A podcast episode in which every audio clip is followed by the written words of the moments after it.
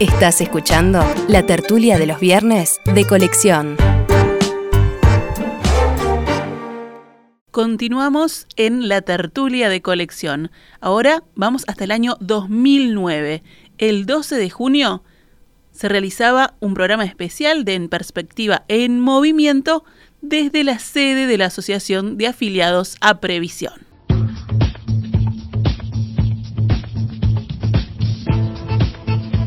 Los saludos son para quienes integran la mesa de esta tertulia de los viernes. Algunos ya hablaron, otros permanecieron piadosamente callados. Empiezo por la dama Carmen Tornaría. Buen día. Buen día, Emiliano. ¿Cómo estás? Yo bien, ahora bien. Pero si te acercas más al micrófono te vamos a escuchar mejor. Digo de vuelta, buen día, Emiliano, ¿cómo estás? Yo bien, bárbaro. Carlos Maggi también. Muy bien, encantado la vida. Este es otro que estaba impresionado eh, por las zonas de allá de, de Ah, en- Atlántida. En, la- en las lomas de, en las lomas de las Toscas había una helada de un dedo de hielo arriba del campo. No era chiste eso. El primer día de invierno verdadero. Alberto Volonté, buen día. Buen día, Emiliano. Y Mauricio Rosenkopf. Ah, ¿lo más bien? ¿sí? Ah, sí, yo sin problema de niebla. Este año, señores y señora, se conmemoran tres aniversarios importantes en la vida de Juana de Ibarburu. En primer lugar, se cumplen 90 de la publicación en 1919 de su primer libro de poemas, Las lenguas de diamante.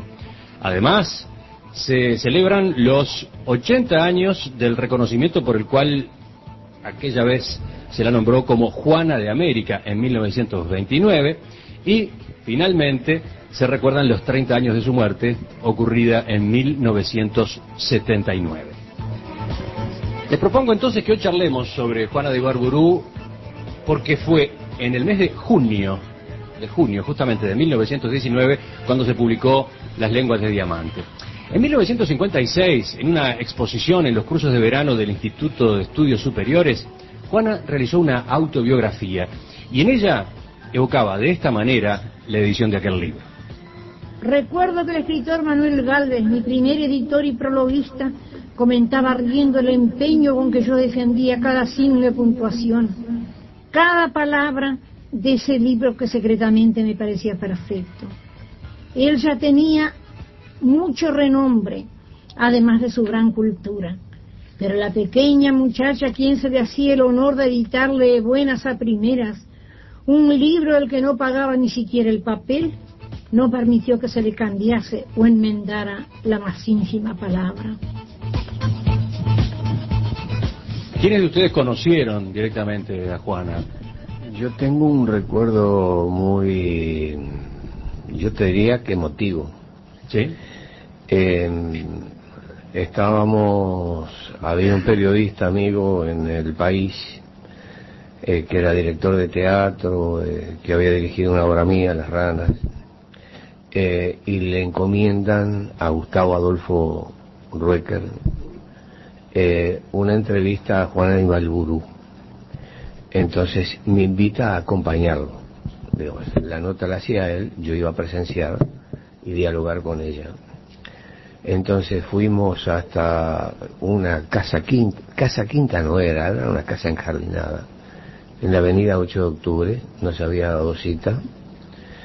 Eh, tengo un recuerdo de mucha hiedra, de mucho verde, de algo como si entraras en, los jardines de Hansel y Gretel. Entonces eh, entramos a la casa, un estarcito muy pequeño, después un living. Este, una señora nos dijo aguarden.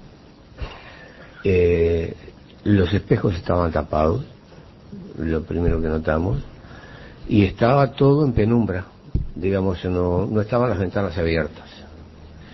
Entonces, eh, al rato llega eh, Juana, digamos, ahí sí había algo como brumoso, porque era una instancia que te iba a quedar en la memoria, como me está quedando en este momento.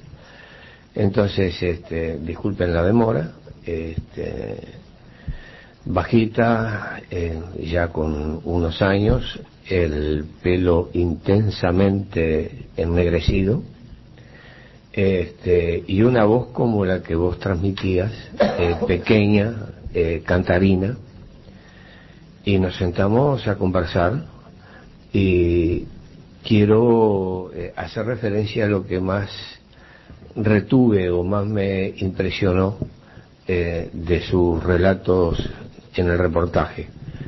Y es que de niña, siendo Juana Fernández, en Melo, en su infancia o pubertad, recordaba, recordó en esa entrevista que cuando llegaba a Paricio Sarabia, a la capital del departamento, a Melo, salía a la plaza, no a la plaza de armas como se estilan los cuarteles, a la plaza del pueblo, el negro Camunda a dar el toque de clarín que anunciaba la presencia del general. Fantástico. Fantástico. Jesús. Supongo que Alberto lo emocionaste con Pues ni que hablar que sí. Y la categoría del ruso. Categoría, categoría. En otros términos, o en unos términos que yo conozco, se dice calidad mata tiempo. No entendí. Bueno, es muy largo, Emiliano, en, en los caballos de carrera, cuando corren dos. Mira por dónde venía. Sí, claro. Entonces, uno lo hace en mejor tiempo que el otro. Ah. Y cuando corren, aquel que lo había hecho en peor tiempo le gana al que lo había hecho en mejor. Recorren mil metros en un minuto. El otro lo recorría en 58, pero cuando se encontraba con este, perdía en un minuto, porque calidad mata tiempo. Juana de América. Juana de América llegó a declarársele en aquel homenaje en el Parlamento en el año 1929. Eh, ¿Fue una exageración eso? ¿Qué dicen ustedes? Fue una cosa bastante significativa y yo diría que es uno de los puntos de referencia para entender y para empezar la generación del 45. Ningún acto puede habernos resultado más insoportable en el recuerdo que ese acto del Palacio Legislativo, donde se juntó todo lo, lo malo que tenía la generación del centenario, contra la cual nosotros reaccionamos, a un grado tal de que yo viví muchos años siendo contemporáneo de Juana Ibarburú y siempre me negué a verla. Ah, para tanto era. Sí, la- eh, eh, lo veo desde ahora, lo contemplo ahora y me da una, este, como un asombro porque la, la pasión con que se entendían los problemas literarios, puramente literarios, en el momento que había contra ella nada, era una muchacha encantadora, había hecho una obra simpatiquísima, pero ese homenaje y el nombramiento de Juana de América y en el Palacio Legislativo y con toda la oficialidad de la cultura era lo más contrario que podía haber a nuestra manera de pensar. A mí me daba vergüenza ajena pensar que a alguien le pudiera suceder eso, de que lo nombraran Juan de América, una cosa terrible, ¿no? Ira Vital en su en la biografía de Juana dice exactamente algo. Sí, este, era, eh, fue un punto de referencia contra el cual estábamos. Si, si yo tuviera que nombrar dos, tres puntos de referencia para que se entienda cómo surgió esa generación contestataria, diría Juana Ibarburú, diría eh, Julio J. Casal, un hombre buenísimo, inteligente, hizo una antología de, de poesía uruguaya, a la cual nosotros le llamábamos la guía telefónica, porque había 400 poetas, cuando la verdad es que en el mundo sale un poeta cada siglo, ¿no? Él había juntado 400 en su libro. Y eso era lo que nosotros detestábamos, que era el facilismo del, del, centenario. Todo era fácil, todo era alegre, todo, todo estaba bien. Este, surgió una muchacha en Melo que escribía bastante bien, versificaba bastante bien, como poetisa es muy pequeña, muy menor, este, y ya era Juana de América. Es decir, ese tipo de cosas. Este, yo estuve enojado, dejé de, tra- de tratarme con, con Zabala Muniz, que era mayor que yo, porque yo decía cosas de este tipo que, que Muniz no podía aguantar y me dejamos de saludarnos. Y así murió Zabala sin que yo lo, pudiera seguir tratando.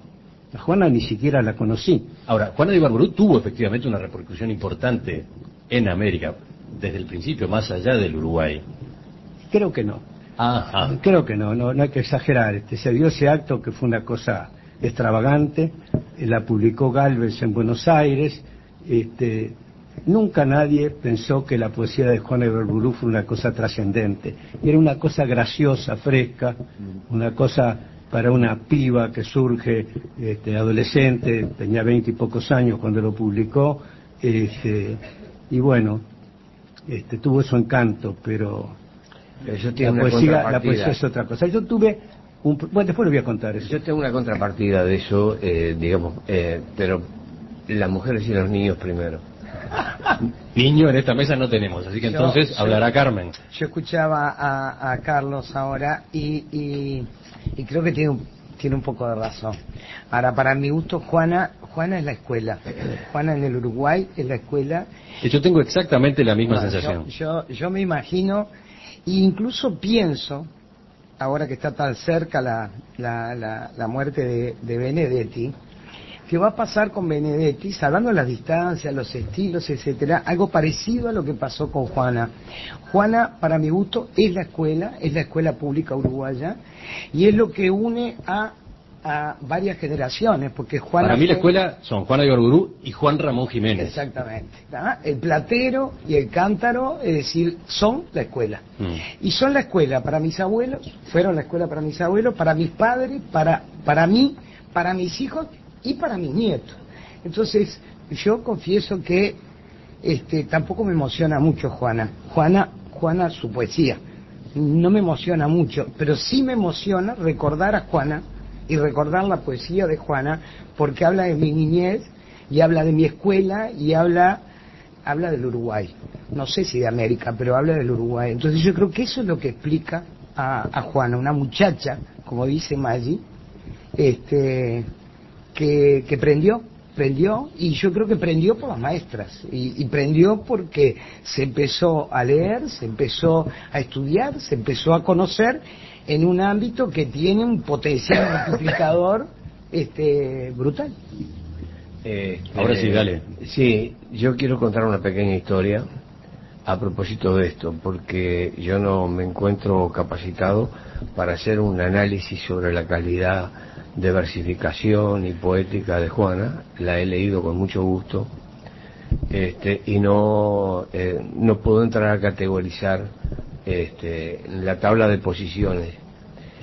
Este, Pero digamos que pero siento tu, tu visión de, pero de Juana de Ibarburú es mejor que la de Carlos. Quiero, siento, este, cuando vos nos sugerís que polemicemos entre nosotros, olvídate que eh, Maggi y yo podemos discutir. Yo quiero entender de lo que estás diciendo. No, quiero decir que en este momento Juana es algo nuestro, es forma parte del patrimonio nacional, es lo que hay valor, es, eh, digamos, es de una gran jerarquía, este, de una gran significación, entonces, eh, con una repercusión en un lugar, en un rinconcito de América, en un rinconcito de Montevideo, en un rinconcito de un basural, pasó esto que les voy a contar. Eh, había una mujer sola, con cuatro hijos, niños, que recolectaba basura y simultáneamente tenía que cuidar eh, unos chanchos de alguien que era su propietario. Entonces, en una entrevista, ella cuenta que, entre otras cosas, cuando hacía la recolección de basura eh, junto al basural, se preocupaba de cada vez ella y los hijos, los niños, que iban a la escuela, eh, detectaban un libro, este, ella los recogía, los limpiaba y se los leía. Lo leían. Tenían una especie de anaquel con una tabla de pino sin lustrar, donde estaría la hierba, el arroz, la leche en polvo que le daban en los paquetes. Entonces, uno de esos libros que ella cuenta, no los menciona todos, menciona ese, dice, y, en- y rescatamos uno que todas las noches los niños me piden que le lea algo. Y era Chico Carlos de Juana de. En aquella misma conferencia del año 1956 que escuchábamos recién, eh, Juana hablaba justamente de Chico Carlos. En 1944 aparece Chico Carlos, autobiográfico, hecho entero con el corazón, ya en la época en que la suerte empezaba a fustigarme con su látigo trenzado y los recuerdos felices tenían una suave melancolía de bálsamo. Es un libro que ha llegado al alma de muchos lectores, porque su veracidad resalta como la luz y porque la gente ha encontrado en sus páginas muchas cosas de su propia vida y de sus íntimos recuerdos. Esto ha creado algo así como un nuevo y fuerte lazo entre la autora y los lectores. Alberto. Yo digo, yo- No, bueno, se nos perdón. desacomodó la garganta. Sí, no, está, ¿Tenés fie- está la miseria desde fiebre? Desde anoche, desde anoche.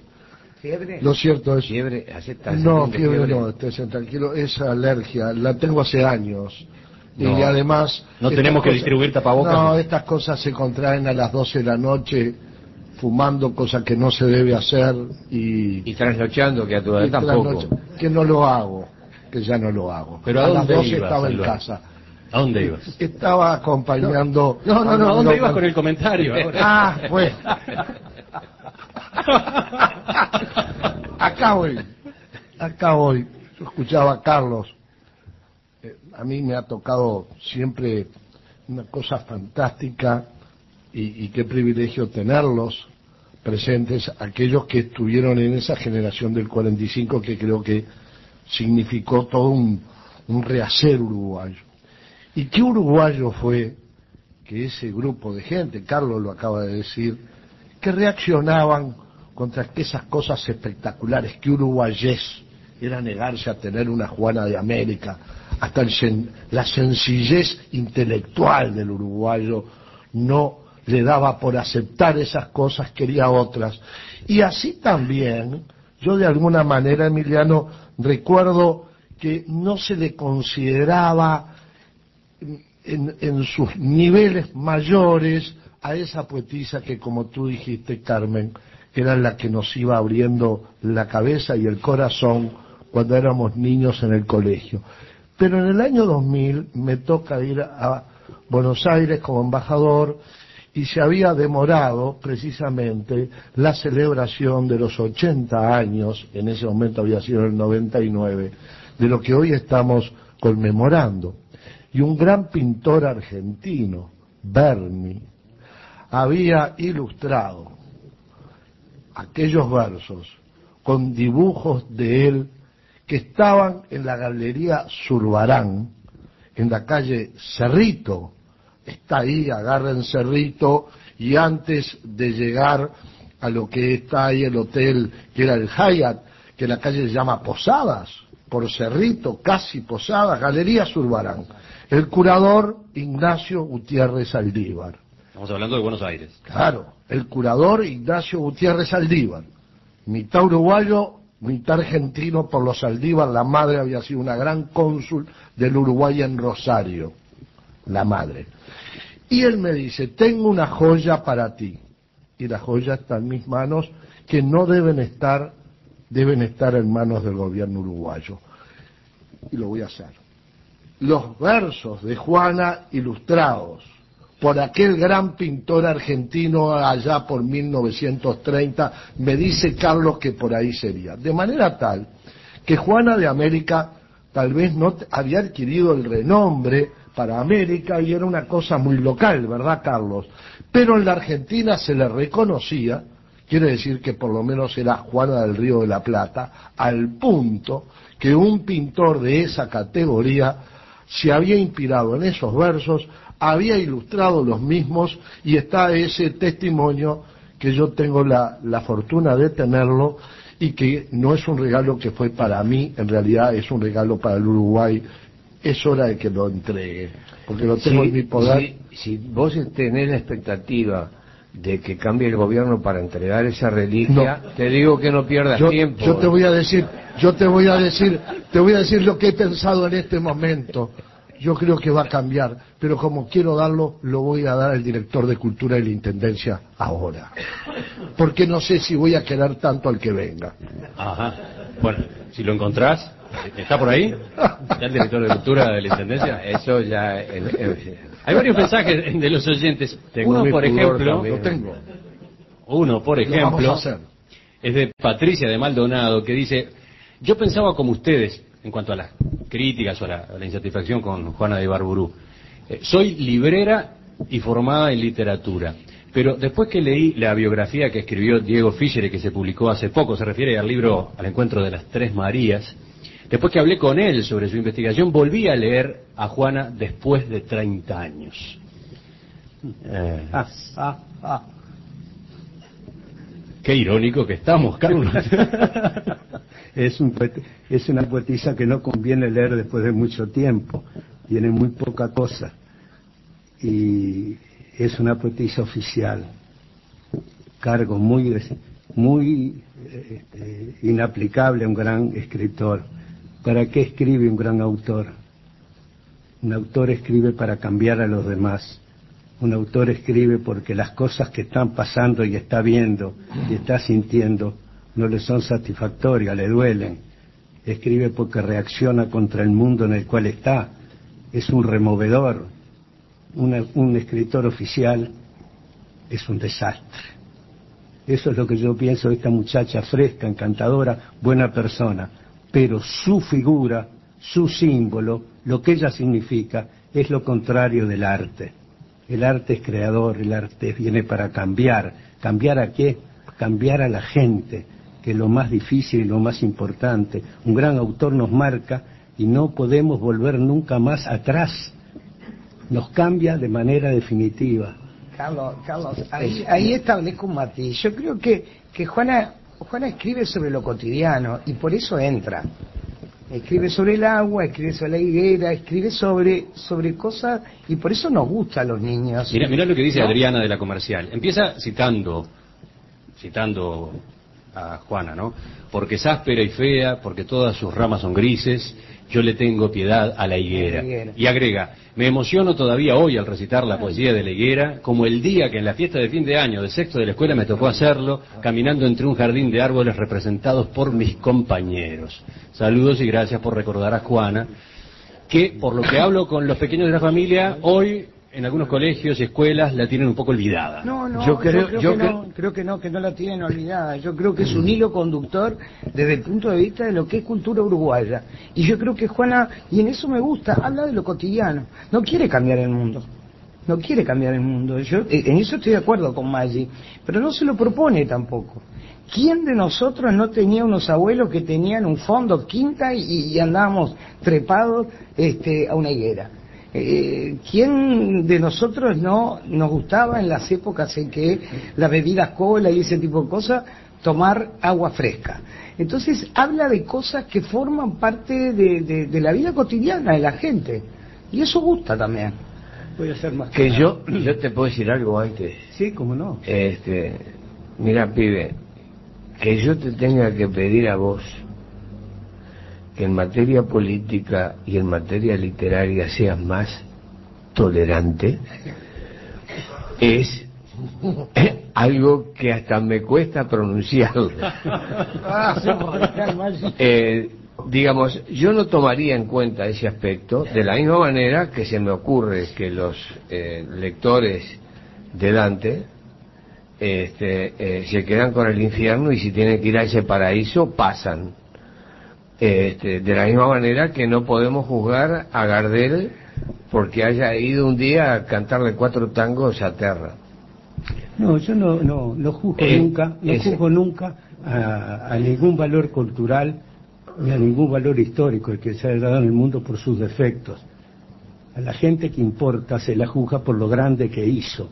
De pronto Shakespeare era un tipo mezquino, avaro, mal amigo, pero escribió como nadie. Y a nadie se le ocurre pensar eso.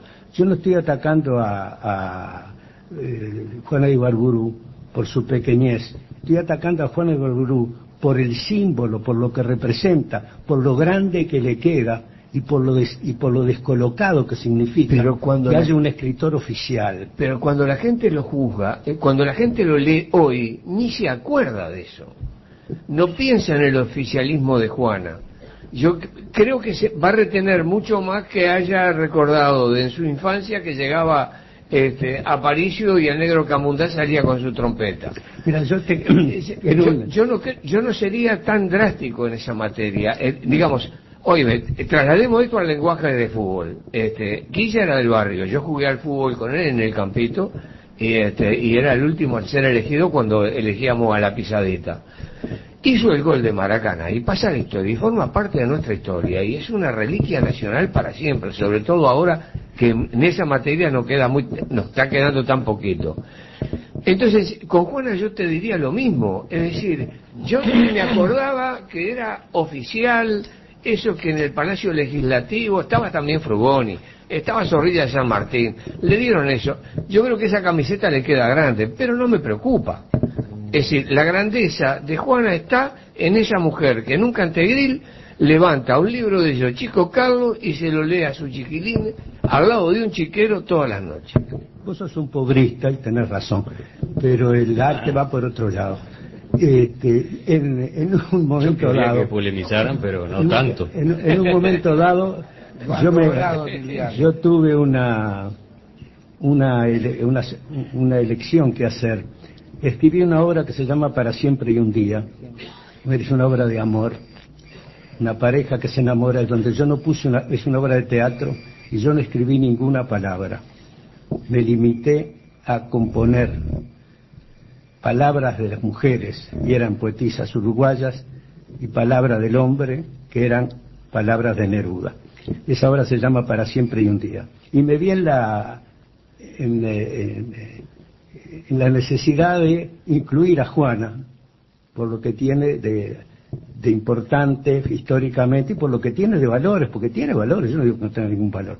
Y elegí un poema, para mí el mejor, de todos los que escribió, que está en Lenguas de Diamante, que es el primer libro. Lo tengo acá. Y es un poema que está versificado muy bien y muy desparejo, con unos ripios enormes. Se parece un poco lo que le pasa a Juana de Barburú a lo que le reprochan los ingleses a Poe. Versifica tan bien, es tan perfecto, tan sonoro, que tiene que incurrir en ripios, tiene que hacer aflojadas para que la, la obra pueda cumplir las exigencias formales que tiene. Si ustedes quieren ver una demostración, la puedo hacer leyendo el poema, que fue el que yo incluí en la obra, porque fue el único que me, me pareció que lo podía poner al lado de las otras que eran todas maravillosas. La mujer enamorada, lo que dice son versos de Amanda Berenguer, de Ida Vitale, de María Eugenia Baferreira, de Delmira Agustini y de Idea Vilariño. Y cada vez que habla esa mujer, dice cosas tan maravillosas y él se enamora de tal manera, ¿no? Y el que contesta es Neruda. Es precioso el oír una obra que sea como Shakespeareana, cuando uno no escribió ni una sola palabra. Pero el poema que elegí se llama La Hora, y dice, tómame ahora que aún es temprano y que llevo dalias nuevas en la mano. Tómame ahora que aún es sombría esta taciturna cabellera mía. Ahora que tengo la carne olorosa y los ojos limpios y la piel de rosa. La piel de rosa es un ripio. Es una expresión vulgar y cualquiera, cualquiera se le ocurre. Todo el poema hasta aquí es maravilloso, pero para cerrar con carne olorosa, ella puso la piel de rosa, una aflojada grave. Sigue el poema. Ahora que en mis labios repica la risa como una campana sacudida a prisa. Ahora que en mis labios repica la risa es muy hermoso, ¿eh? como una campana también está muy bien, pero sacudida a prisa está muy mal. ¿no? Es una necesidad formal que tiene porque está haciendo versos pareados con consonantes que son muy obligados, ¿no? Pero el sonido es muy bueno, pero una campana sacudida a prisa es un ripio. Lo que yo me veo en, en Juana de Barburú no la quiero denostar, no quiero decir que no valga, tiene su valor, pero es pequeña, es una pequeña cosa encantadora que vale por la gracia, no es una gran autora, no tiene la cosa conmovedora, misteriosa, horrible que puede parir idea Vilariño, no tiene la, la elegancia perfecta de, de Ida Vitale, no tiene la cosa descomunal que tiene Amanda Berenguer o Delmira Agustini. Son de otro calibre, son de otra importancia, hay que saberlo. No hay que recibir los autores oficiales por lo que el oficialismo literario dice. Este no es un oficialismo político, es un oficialismo literario. ¿no? A mí los carteles hechos que me llegan escritos no me convencen. Este, yo quiero hablar desde mi pobrismo y pienso que la cultura, la literatura uruguaya eh, cuenta entre los aportes que la enriquecieron el de Juana, eh, como eh, cuenta con el aporte de quien le otorga el, el premio o la condición excesiva, digamos, de Juana de América, como Sordilla de San Martín, que tampoco resistiría mucho un análisis como vos haces el de Juana. Pero yo creo que eso no tiene importancia. Y que si ellas de América, las que nombraste, que son formidables, esas son de América y el mundo. Estamos en las 10 y 9 minutos.